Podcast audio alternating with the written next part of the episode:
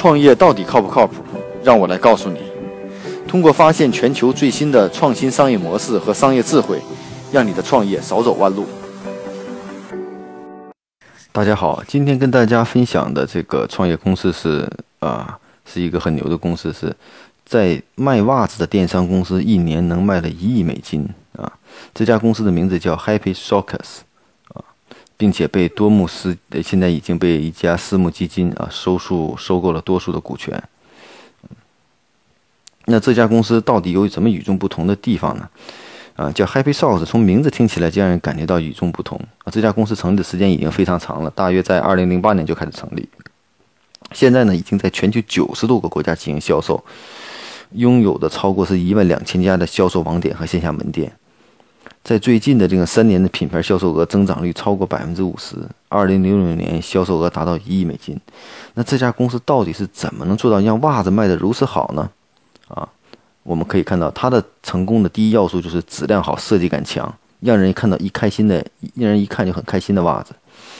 就像它的名字一样，听起来是这么简单。那它是怎么做呢？其实往往注重的是是细节，在设计感上。我们可以看到，他做的设计感往往延伸到了我们一些袜子上看不到的局部的部位。嗯，它的设计呢，都是以鲜亮的色彩和活泼的图案为主，就品牌化调性是非常强。团队的设计师呢，都是在全世界周游采风啊，设计的很多具有很多地域特色的东西。除了设计以外呢，还涵盖了各种的长度和材质。比如说小孩穿的、冬天穿的、夏天穿的、男士的正袜也好，各种这样的。所以说，他把袜子这个产品做到了一个非常的极致啊，在袜子产品中，SKU 居然能到非常多。另外呢，它在营销上是的呢，设计上呢，不仅是来自于的，而且是跨界合作啊，通过这种合作来提高自己的调性和品牌，把它作为这种时尚设计概念了啊。跨界合作的品牌有很多的，比如说史努比啊，日本的吉姆熊，还有阿迪达斯，还有一些网红。啊，合作的方式呢也是形式多种的，比如说和美国的连锁酒店进行合作，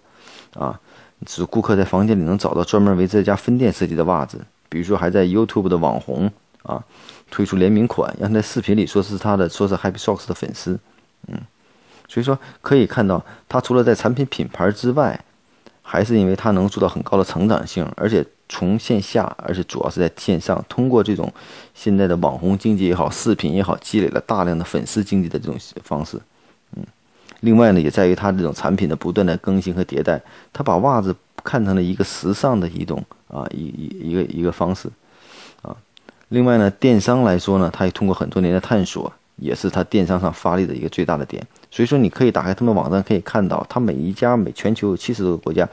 每个网站的页面每种不同的语言都是符合了当地的特点。当你打开中文网页的时候，你会看到完全适合中国本地化网站，每个撇了一下都写了买买买买啊，便宜便宜便宜。嗯，像这样的公司呢，其实在美国也有其他的一些不错的公司。那我们看到他们的一个共点就是把一个看着不起眼的单品。无论独特的设计也好，还是营销也好，还是什么样的理念也好，打造成了一个不同的时尚的产品。所以我们会看到，穿上这款袜子，我们会感到走路都带风啊。所以呢，我们通过这样的这个公司来看，其实在国内也有很多类似的公司，把一个单品做到很极致，做到很服务。嗯，国内的这种线上的电商，比如说三只松鼠啊，还有一些其他的美容的面膜的一些电商，都做得非常不错。那我们看到，其实这样的一个公司呢，它都有一个很大的一个特点，就是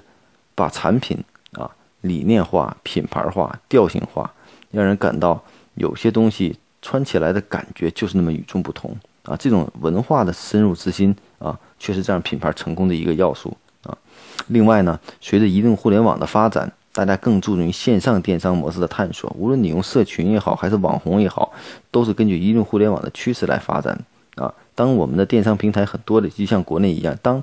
你可以用淘宝来做。那当然，现在这种网红经济也好，还是社群经济也好，代言人经济也好出现的时候，为什么我不能够选更新的方式帮我来做营销呢？其实这些呢，我觉得都是通过这样的项目让我们来反思的。